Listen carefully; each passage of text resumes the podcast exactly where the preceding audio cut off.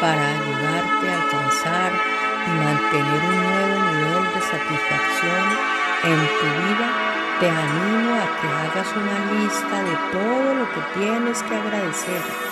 Haz una lista larga, una que incluya cosas pequeñas, así como cosas grandes. Debería ser larga, porque todos tenemos mucho que agradecer si lo buscamos. Todos los días encuentro cosas nuevas por las que agradecer a Dios y estoy segura de que tú también lo harás. Saca una hoja de papel ahora mismo o usa tu computadora y comienza a enumerar las cosas por las que debes estar agradecido o agradecida. Guarda la lista y agrégale cosas con frecuencia. Asegúrate de pensar en las cosas por las que estar agradecido cuando llevas a los niños a una actividad o esperas en la fila en la tienda.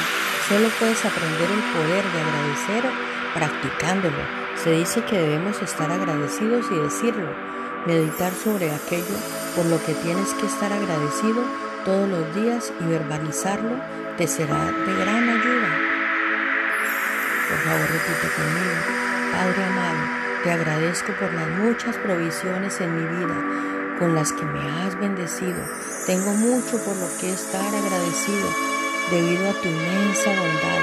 Ayúdame a nunca dar nada nuevo, nada bueno, grande o pequeño por sentado